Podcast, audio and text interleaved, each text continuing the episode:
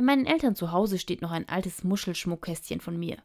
Darin sind unter anderem ein paar alte Freundschaftsbändchen, gekaufte und selbstgemachte, ein türkises gebundenes, ein weißes aus Perlen mit blauem Muster.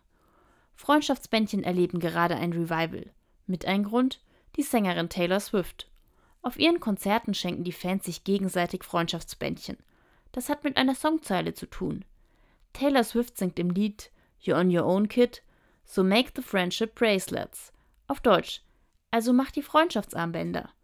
Ich finde das Symbol von Freundschaftsarmbändern toll.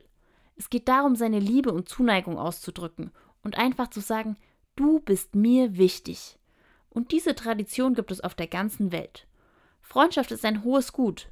Freunde sind für einen da, wenn es mal schwierig wird oder man sich nicht entscheiden kann. Denn schließlich kennen sie einen manchmal besser als man sich selbst. Vielleicht sollte ich mir auch mal etwas wie Freundschaftsarmbänder für meine Freundinnen überlegen. Einfach um zu zeigen, wie gern ich sie habe.